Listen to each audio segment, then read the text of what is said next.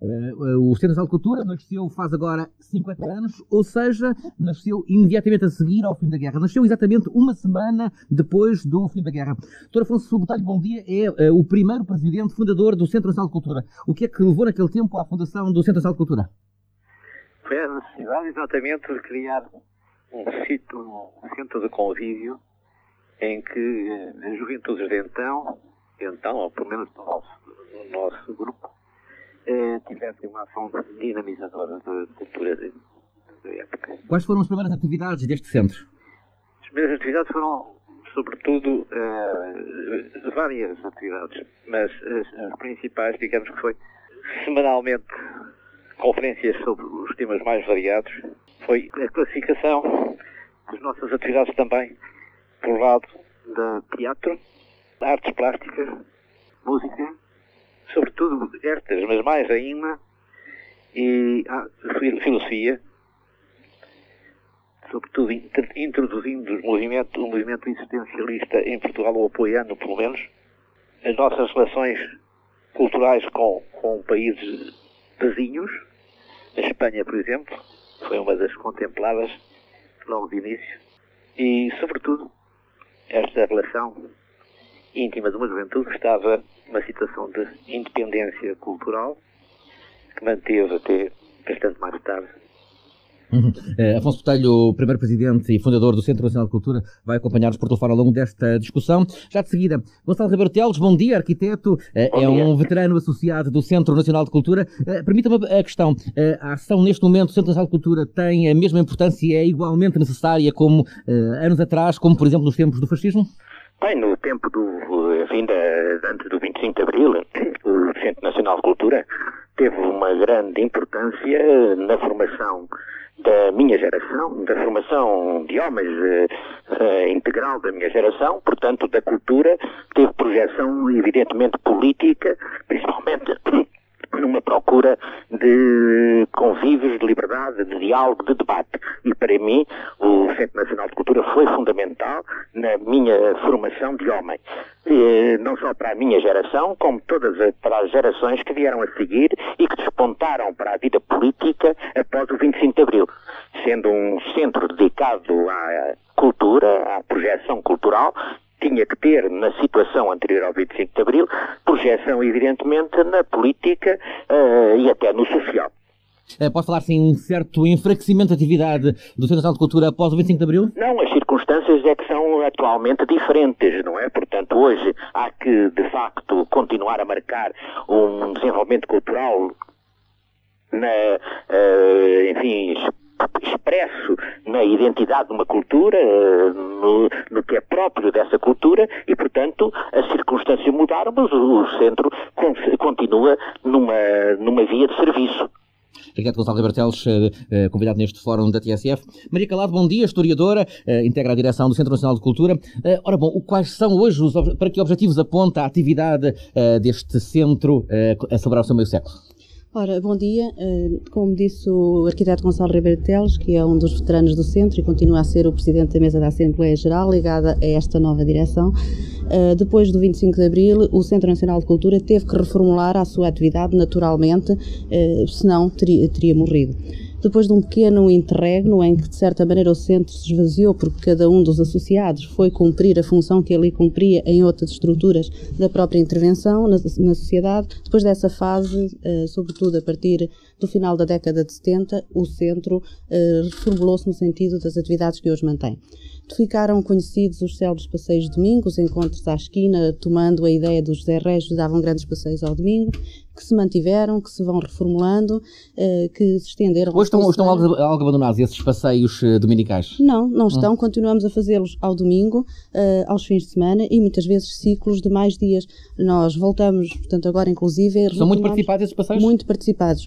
Fizemos uma espécie de comemoração precisamente no dia dos 50 anos, em que alguns dos veteranos que acompanharam esses passeios de domingos voltaram a estar como o professor José Augusto França, como o professor Nuno Portas e mais um grupo de pessoas que fizeram novamente o acompanhamento, retomando essa história, porque esses passeios são sempre acompanhados por especialistas, por diversos intervenientes nos campos do património, da sociedade, da própria arte e estão vivos como sempre e alargaram-se um pouco mais. Mas outras atividades... Permita uma questão, há gente nova uh, a integrar esses passeios? Há gente nova também a integrar, a integrar esses passeios e há ciclos especiais destinados a gente nova, que são sobretudo alguns dos ciclos que temos vindo a realizar, a Onda Verde, Uh, no, o que é a Onda Verde? A Onda Verde foi, sobretudo, um conjunto de passeios dedicados ao património natural, nos parques naturais, com uma descoberta de todo esse ambiente em que a cultura e o património estão naturalmente ligados, e, de, e outros ciclos em que os jovens são chamados também e que são especialmente dedicados a eles, embora apareçam também um número significativo de jovens nos passeios habituais, uh, juntamente uhum. com os sócios que são tradicionais e que acompanham desde qual o é início. o próximo Qual é o próximo passeio do Centro de Cultura? Uh, o próximo passeio, uh, há dois passeios este fim de semana, aliás, um amanhã ao Alentejo, Alto Alentejo, com um destino especial que é Campo Maior, Campo Maior numa perspectiva não só da visita da, da próprio núcleo urbano, mas também da visita da, da fábrica, de uma fábrica de cafés, que é um núcleo importante da atividade industrial e um outro passeio de dois dias a Foscoa, naturalmente, às gravuras de Foscoa. Uhum. Exatamente. Portanto, uhum. dois passeios num fim de semana, como vê. Uhum. Uh, Alberto Vaz da Silva, bom dia. Alberto Vaz da Silva, uh, associado também do Centro uh, Nacional de Cultura. A todo momento vai estar em direto connosco ao telefone. eu gostaria de perguntar ao Alberto Vaz da Silva o que é que ele tem vontade de ver no Centro Nacional de Cultura. Espero a todo instante poder tê-lo em linha. É um dos participantes nesta discussão hoje na TSF em torno das associações privadas como animadores animadores culturais, isto uh, quando o Centro Nacional de Cultura está a celebrar uh, eh, 50 anos eh, de vida. Vamos já então ao encontro de Alberto Vaz da Silva, creio que neste momento já está em direto, em direto connosco. Não está ainda. Para si, Maria Calado, esta mesma questão, o que é que deseja ver a seguir no Centro Nacional de Cultura? Desejo que este projeto de atividades que temos programado e que estamos a desenvolver se concretize cada vez mais, porque além de, das, dos passeios que são uma das nossas primeiras características. Temos outros projetos que temos vindo a desenvolver que são de facto muito importantes. No âmbito cultural, um projeto que nos empenha bastante é o do um banco de dados sobre património cultural que estamos a desenvolver e já numa fase muito avançada estamos neste momento ligados já eh, em rede através da internet, através do Sistema Nacional de Informação Geográfica, com a caracterização do património cultural de todos os conselhos, de maneira a disponibilizar dados para todo o tipo de utentes. Ao mesmo tempo, vamos eh, abrir durante este ano e no âmbito das comemorações um café literário no espaço da antiga Livraria Moraes, que é no edifício que está cedido também neste momento ao centro, contíguo ao primeiro edifício onde nos instalamos e que é, é um espaço memória do Chiado e que, eh, que, vai revitalizar com certeza a tradição de todo aquele bairro Lisboeta. Dentro da linha da Livraria Moraes, que foi também um uhum. espaço uhum. da cultura da liberdade e que esteve de algum modo os seus eh, proponentes e iniciadores e estiveram ligados sempre ao centro, vamos abrir ali um café literário com o objetivo de fomentar as tertúlias no Chiado, de fomentar o convívio, a troca de ideias e é também um espaço de prolongamento do centro e é um dos projetos que este ano nos motiva também. Hum. Alberto Vaz da Silva, agora sim está connosco, um, ehm, diretor também do Centro Nacional de Cultura. Uh, apesar dos 50 anos, o que é que é preciso para o Centro Nacional de Cultura se rejuvenescer? Sobreviver, para começar. Uhum. Uh, nós temos um problema de garantia de sobrevivência, um, ehm, não temos suficientes apoios que nos garantam as estruturas, temos apoios pontuais para vários programas, mas não temos um apoio permanente e, sobretudo, precisamos urgentemente que recomecem os programas de formação uh, que para nós são uma fatia importantíssima do orçamento. Uh, a formação para nós é, é, básica porque significa criar competências na, na sociedade civil. Quando fala de formação, fala de formadores de agentes culturais.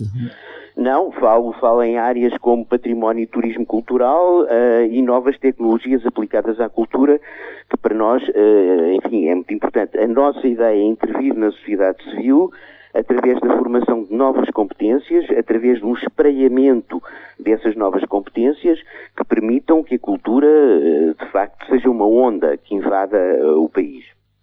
Alberto Carlos da Silva, dizia eu, diretor do Centro Nacional de Cultura, outros participantes uh, neste fórum da TSF em torno das associações privadas como animadores uh, culturais. Miguel Pérez, bom dia, crítico de arte, é diretor da revista Confidências uh, para o Exílio, Memórias da Vida do Centro Nacional de Cultura.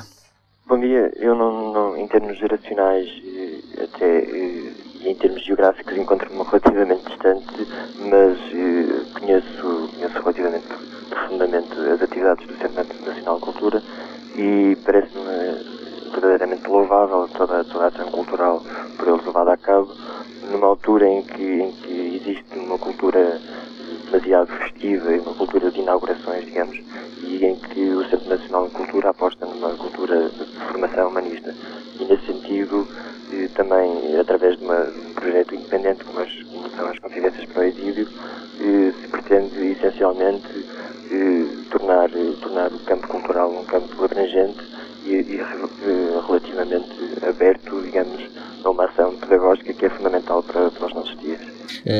considera que as, uh, há um papel para as instituições privadas uh, como, como agentes, como, como dinamizadores culturais? Obviamente que sim, porque, porque a ação do Estado a esse nível nem sempre é exemplar e digamos que numa sociedade democrática e aberta terão que haver sempre vozes, quando não discordantes, pelo menos plurais, no sentido, em, no sentido de dar à cultura toda, toda uma abrangência de visão sobre, sobre a sociedade contemporânea que é fundamental. Miguel Pérez, crítico de arte. Uh, daqui a pouco aqui Fernando Pérez, Fernando Pernes, diretor uh, da Fundação Serralves. Para já voltaria uh, Maria Calado, da direção do Centro Nacional de Cultura. os recursos do Centro Nacional de Cultura, já confirmamos um pouco Alberto Vaz da Silva, a necessidade dos, dos tais cursos de formação, os fundos que daí, que daí resultam. Como é que vive o Centro Nacional de Cultura? Vive como qualquer associação, vive com dificuldades e vive muito da persistência e da iniciativa das pessoas que estão ligadas ao projeto, fundamentalmente da, da sua direção e da presidente da direção, que é de facto a pessoa que, que aguenta toda esta persistência e que luta Está pelo desenvolvimento, exatamente, pelo desenvolvimento do, do projeto mas vivemos da cota dos associados, que é uma participação simbólica, eh, dos associados singulares, mas também dos sócios empresa, esses que têm um contributo um pouco mais elevado e que são de facto fundamentais para nós e temos alguns protocolos com alguns eh, ministérios, com alguns serviços públicos para projetos muito concretos, mas é sempre um apoio muito relativo e não, não permite um trabalho em todas as frentes como gostaríamos sempre de desenvolver. Os mecenas são muito importantes, mas também eh, não, não permitem a tal regularidade de concretização do projeto. Qualquer associação penso que vive com dificuldades, é preciso muita imaginação, muita persistência, mas nós temos conseguido uma parte de, do nosso trabalho devido à conjunção de todos estes apoios que vão desde a cotização dos sócios singulares, sócios empresas, aos mecenas para determinadas atividades, a para alguns protocolos para prestação de serviços a nível de, de serviços públicos mas naturalmente que precisamos de mais apoios e, e, precisamos de poder alargar a nossa atividade com alguma tranquilidade, quer dizer, não estando sempre todos os dias a fazer e a refazer o orçamento. Uhum. Um caso diferente é certamente o caso de Serralves. Serralves é uma fundação, enquanto esta é uma associação uh, privada utilidade pública. Uh, Fernando Pernos, bom dia, diretor artístico da, dessa belíssima Casa de Serralves, a Fundação de Serralves. Um, qual é a perspectiva? A Fundação de Serralves Alves eh, enfrenta neste momento uh, dificuldades sérias, uh, deseja poder avançar, faltam os meios financeiros? Sim, eu queria antes de mais afirmar que a Fundação de Alves sente a inteira solidariedade com o Centro Nacional de Cultura, que quer na circunstância de felicitar, mas explicando que essa solidariedade tem a ver também com enfrentar situações que nos são igualmente penosas e, de certa maneira, muito semelhantes àquelas que eh, a doutora Maria Calada acabou de referir. Uh, Serralves também não pode uh, depender apenas do seu orçamento estritamente proveniente de, de capitais próprios e mesmo do apoio do Estado, tem de recorrer Uh, tem de recorrer à generosidade de mecenas, generosidade essa que por vezes fica bastante aquém das nossas necessidades, por motivos vários, e consequentemente enfrentamos sérios problemas uh, que não nos levam a desistir, mas que são numa fonte de angústia e preocupação permanente no nosso dia a dia. Eh, uma questão é, associações como estas, como por um lado a Centro de Cultura, por outra a Fundação de Serralves, devem depender do, do apoio do Estado ou não? Na sua opinião, Fernando Pernos? Não exclusivamente, embora eu acho que o Estado, como uh, entidade responsável pela vida cultural portuguesa, não pode certamente esquecer aquelas instituições de que, uh, de um modo ou de outro, tornam essa vida cultural uma prática efetiva. Hum. É uma antiga ambição do, de Serralves albergar o Museu de Arte Contemporânea. Acredita que um dia o museu vai mesmo ficar em Serralves? Uh, acredito, até porque não vejo em relação ao Norte outra instituição que melhor o possa exercer e que melhor o possa desenvolver. Agora, se me quiser pôr a questão de uma calendarização para esse facto, uh, aí uh, a minha dúvida é óbvia. Um, quer contar-nos projetos próximos de Serralves? Bom, uh, Serralves, como está definido estatutariamente, é uma entidade de sentido pluridisciplinar, uh, cujo principal eixo de ação se define em torno das artes plásticas, e posso dizer, nesse sentido, que de imediato e dias inauguraremos aqui uma exposição uh, que, que admito particularmente relevante, na medida em que traz a primeira notícia portuguesa da jovem arte americana através do comissariado de Dan Cameron, a exposição é essa à qual seguirá uma outra de flagrante relevância histórica, porque eh, trata de várias décadas da escultura britânica do século XX e, como se sabe, o papel havido pela, pela arte inglesa, particularmente no domínio da escultura, constitui um dos capítulos mais significativos da arte contemporânea das últimas décadas. Depois, outros projetos seguirão, eh, igualmente ambiciosos, ou seja, igualmente difíceis de concretizar. Fernando Pernos, o diretor artístico da Fundação de Serralves. Estão neste momento 10 e 49 Já de seguida um ouvinte, Gonçalo Rego, bom dia. Professor, telefone-nos do Barreiro. Ora, bom dia. Uh, tendo em conta que está presente, uh, penso eu, no, no vosso fórum, uh, Gonçalo Ribeiro Teles, era bom estender... De momento não está connosco. Como? De momento não está connosco não por necessidades de viajar. Esteve, esteve. Já esteve, sim. É, é, bom dizer que Gonçalo Ribeiro Teles tem uma ideia e tem, aliás, um projeto político que é o chamado municipalismo, ou as sociedades comunitárias, e, de facto, o Centro Nacional de Cultura devia estender-se e tem estendido, não uh, apenas a Lisboa, mas há outros centros que são locais de cultura.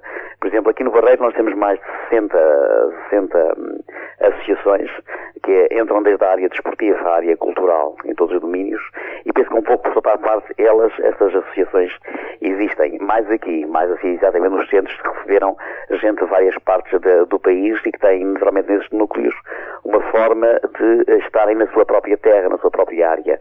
Uh, eu penso que o Estado, uh, é difícil que o Estado, de uma forma, vamos lá, uh, desinteressada, possa ajudar essas associações.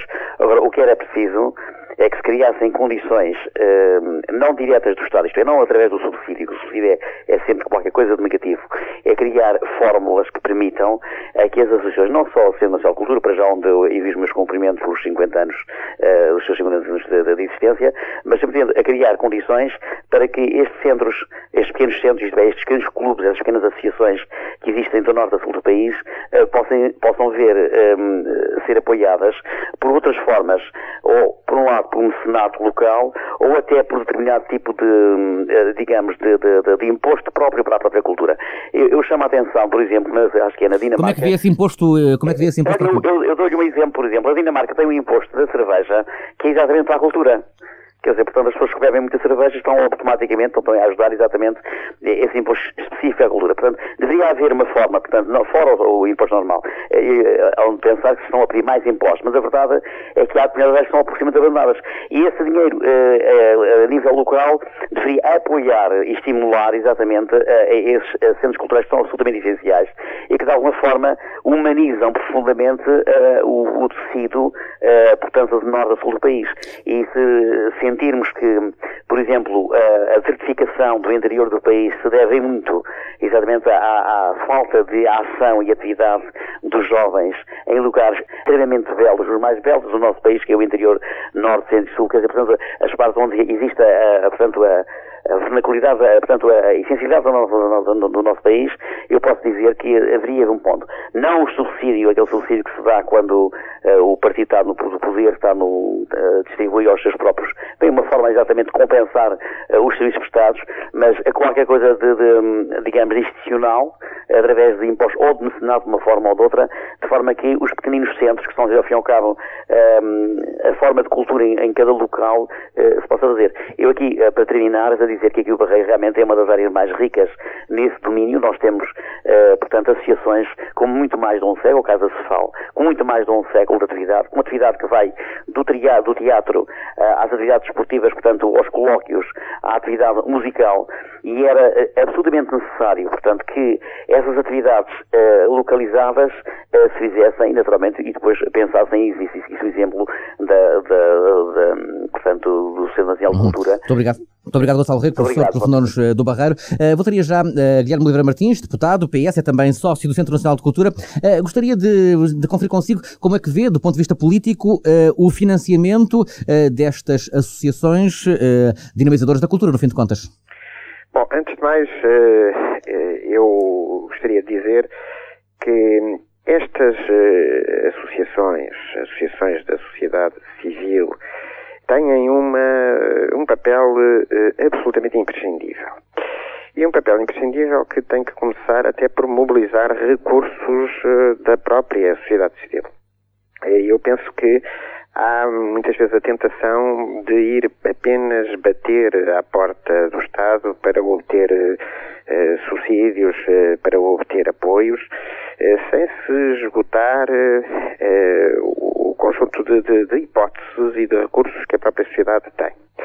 Eu permito-me dizer o seguinte, eu represento um sócio coletivo da, do Centro Nacional de Cultura, que é também uma associação, que é, que é a SEDES, que tem exatamente metade da idade do Centro Nacional de Cultura, Uh, e, e, a nossa preocupação, uh, até colaborando com outras uh, associações, etc., é de, antes de mais, encontrar recursos na própria sociedade, até porque esses recursos da própria sociedade dão uma independência e uma, um espaço de manobra às associações que me parece ser imprescindível. De qualquer modo, é evidente que Relativamente às formas de financiamento, eh, há um tema que não tem sido suficientemente eh, debatido até na perspectiva de se encontrar melhores soluções. É a questão da, da chamada lei do mecenato. Entre nós, eh, verifica-se que há muito poucas empresas que beneficiam dessa lei, uma vez que as, os benefícios eh, tributários eh, são extremamente reduzidos. Eu verifico mesmo que a maior parte das empresas eh, prefere levar a custos, designadamente a custos de publicidade, os apoios que dá a várias iniciativas culturais. Ora, noutros países as soluções são, são mais ambiciosas e são mais ambiciosas uma vez que se trata de encontrar formas de prosseguir o interesse público eh, através eh, do envolvimento de, da, iniciativa, da iniciativa privada. Eh, e parece-me que é necessário sermos um pouco mais ambiciosos nesse, nesse domínio e fazermos um balanço, um balanço daquilo que tem sido entre nós a aplicação da própria lei do mecenato, uhum. o que, a meu ver, não está feito e, designadamente, temos que nos perguntar... Há muita ideia que o, que o mecenato não tem funcionado com eficácia, que não é eventualmente atraente para as empresas? Exatamente, que... não uhum. é atraente para as empresas, a maior parte das empresas não, não necessita sequer de fazer o requerimento para beneficiar da lei do mecenato, porque diz, mas nós temos outros mecanismos eh, contabilísticos eh, para chegar à mesma solução. A lei do mecenato teria interesse se desse benefícios acrescidos. Eh, eh se eh, um apoio, designadamente na área patrimonial, se um apoio a uma iniciativa cultural pudesse ser considerado como mais do que eh, o mero custo que essa, esse apoio envolve. Ou seja, defende a revisão da lei do mecenato? Eu defendo claramente a partir de um balanço da mesma. Quer dizer, eu penso que nós temos a tentação de rever se o PS, se o PS for governo, se o PS for governo, vai desencadear esse debate? Eu penso que é indispensável, é indispensável uh, esse, que esse debate seja lançado. Eh, e, sobretudo, que seja feito o levantamento exato de como é que os apoios funcionaram, que resultados tiveram. E, sobretudo, evitar uma coisa que me parece extremamente negativa.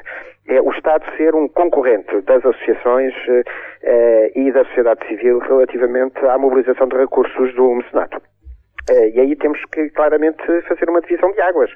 Uh, o orçamento do Estado tem que definir muito claramente aquilo que pretende atingir e quais são as prioridades, uh, e por outro lado, não deve o Estado ser um concorrente andando atrás das empresas mecenáticas, muitas vezes com formas de pressão que não me parecem as mais legítimas e que prejudicam gravemente a mobilização de recursos por parte de associações privadas. Deputado Guilherme Oliveira Martins, muito obrigado por ter vindo também a este fórum da TSF. volta Maria da direção do Centro Nacional de Cultura. Uh, como é a experiência do centro uh, em relação ao mecenato? Eh, o centro foi, aliás, uma instituição que lutou pela introdução da lei do mecenato. E que fez o estudo dessa aplicação da lei em vários países e que tentou mobilizar para a sua introdução em Portugal. Concordo... O resultado está a corresponder às expectativas? Não, não, porque concordo com, e é verdade tudo o que disse o Dr. Guilherme Oliveira Martins, de facto a lei do mecenato não é compensadora para as empresas, elas têm outros mecanismos para fazer a atribuição de verbas. Por outro lado, o Estado é de facto concorrente e isso não faz sentido.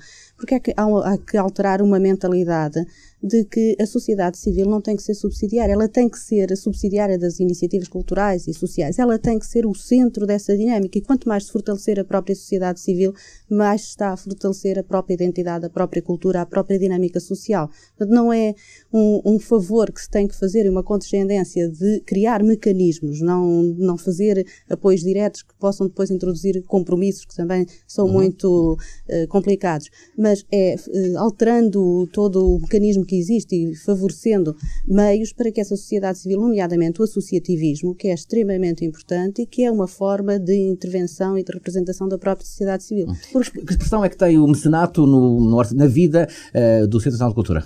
Nós procuramos, uh, junto dos nossos mecenas, apoios para determinados projetos, especificamente, e são fundamentais, não há dúvida, mas sentimos que as empresas não vão mais longe no montante a atribuir, porque de facto isso também não, não é suficiente. Posso perguntar qual foi o.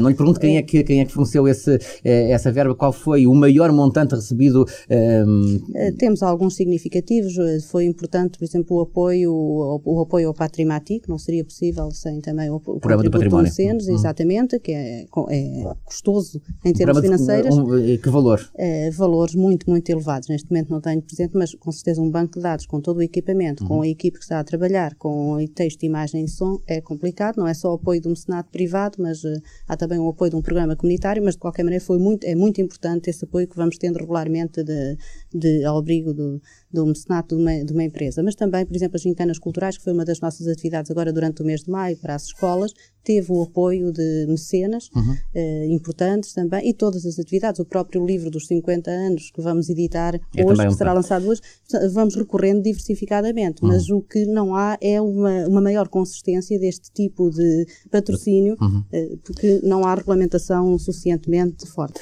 Já de seguida, Nuno Cruz Abcacis, bom dia, eh, ex-presidente da Câmara de Lisboa, também cooperante do Centro Nacional de Cultura. Como é que vê a questão do financiamento uh, destes, destes agentes dinamizadores de cultura? Bom, financiamento é, é sempre um problema complicado.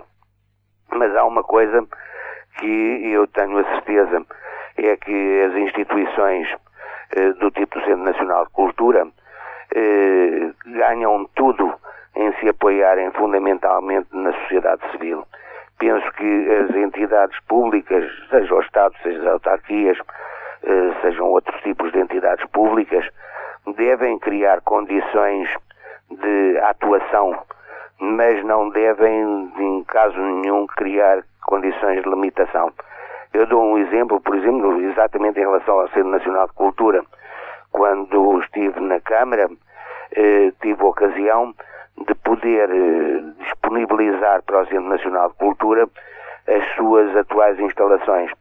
E lembro-me que, falando com a Helena Vaz da Silva, uma das ideias que nós tínhamos era que o espaço da antiga livraria de Moraes, que dá para o lar do Picadeiro, pudesse ser convertido numa, num espaço de restauração ou de café ou de, eh, enfim, de, de convívio e, e de atração e de animação naquela zona da cidade que bem precisa desse tipo de equipamentos e que ao mesmo tempo iria servir como uma fonte de financiamento das ações a desenvolver pelo, pelo Centro Nacional de Cultura. Eh, essa é uma das formas, é, é proporcionar eh, meios das próprias instituições eh, criarem recursos para, para os seus projetos. Depois, há outros aspectos que me parecem relevantes. E no caso de Lisboa, penso quando falamos no Centro Nacional de Cultura, e que hoje mesmo se vai celebrar o seu 50 aniversário, isto é uma prova uh, irrefutável do vigor da sociedade civil quando encontra um bom quadro de dirigentes que é capaz de despertar atividades culturais que vão ao encontro dos interesses da, das populações. Repare, por exemplo, os passeios por Lisboa. Uh, eles não se limitaram a uma classe intelectual que se passeava aos domingos em conjunto para se encontrar e, e, discutir problemas pouco mais ou menos etéreos, não?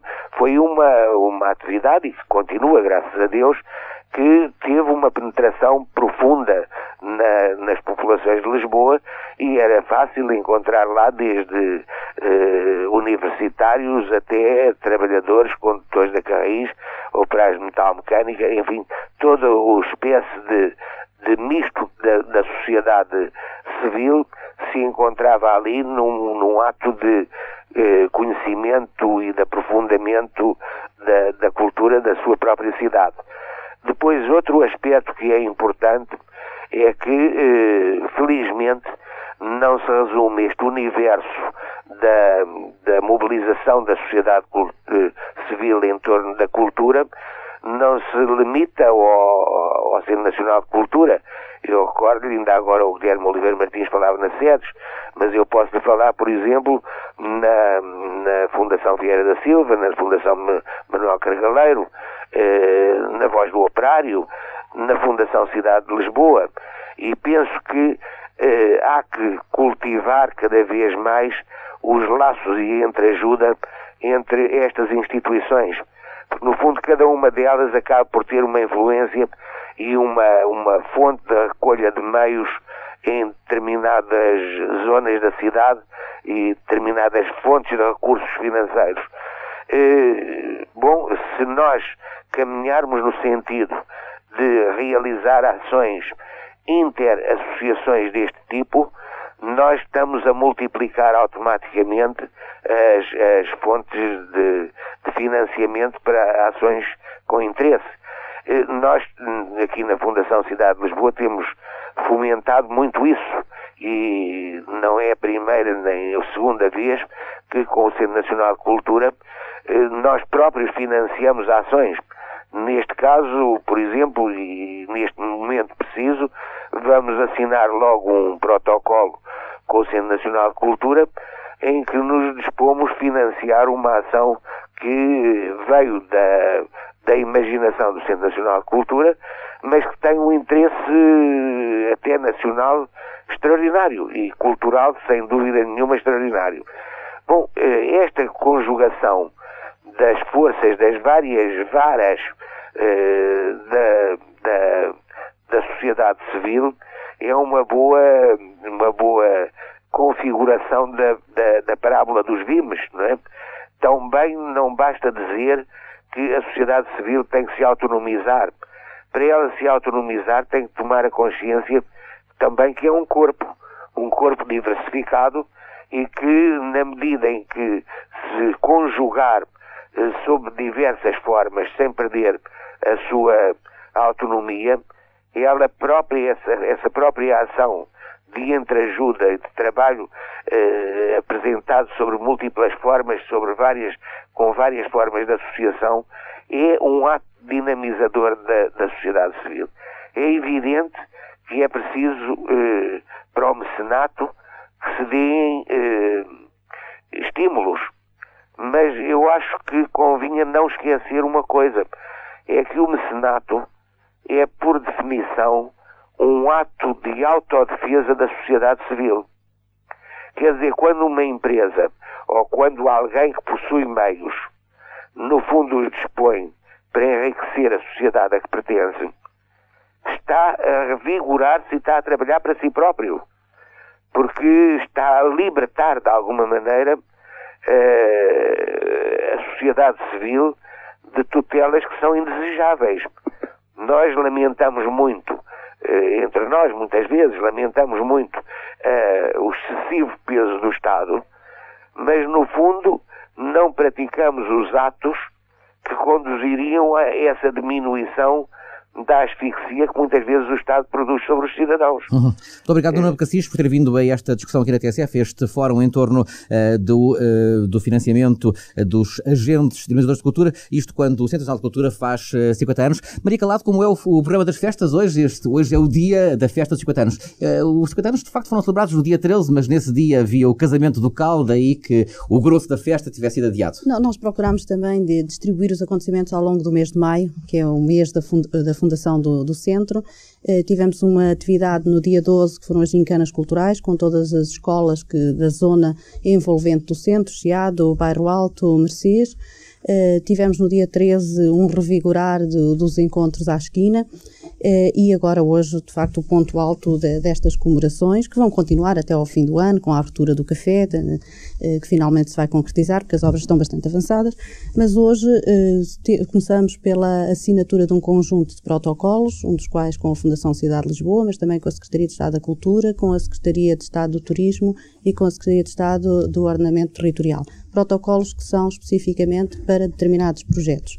Portanto, já concretizando essa atividade. Um videodisco sobre cidades portuguesas, neste caso com a Fundação Cidade de Lisboa, posso levantar um pouco o véu, é um protocolo para apoio a uma atividade que faremos conjuntamente, como já fizemos com, com outras instituições, para um, uma identificação e valorização das rotas marianas. É um projeto que está a ser coordenado pelo arquiteto Gonçalo Ribeiro Teles. O que são essas rotas marianas? É, é um projeto que tem, umas, tem ligações europeias, são rotas de turismo religioso. Uhum uh, que estão a retomar os antigos caminhos pedestres e que, neste caso, vão centrar numa primeira fase, sobretudo dirigidos para Fátima, que é o principal centro Há um forte turismo religioso ligado, ligado Há um à Fátima, forte, um forte turismo religioso. E o arquiteto Gonçalo Ribeiro com uma equipe, tem todo esse projeto de identificar percursos, de fazer informação de apoio, de os sinalizar, de, de uh, movimentar a uh, valorização paisagística desses percursos, portanto, de certa maneira transformar a peregrinação num ato também de cultura e não praticamente num ato de sofrimento exclusivo sobretudo de sofrimento ao longo da paisagem degradada que se percorre.